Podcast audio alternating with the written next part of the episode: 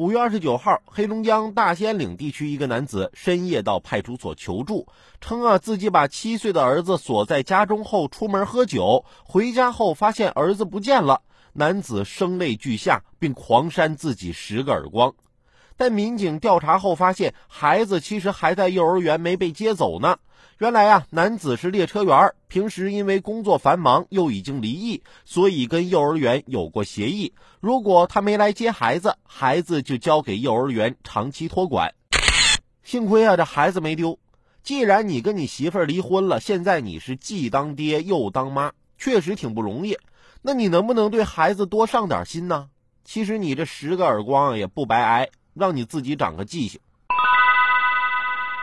同样是爸爸带孩子，昨天啊，我在我们家楼下广场看见一对非常淘气的双胞胎小男孩，在广场上到处追逐打闹。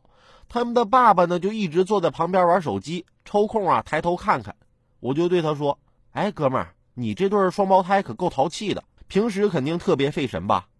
这时他脸色煞白，抬头到处看，并且说：“老三呢？”老三跑哪儿去了？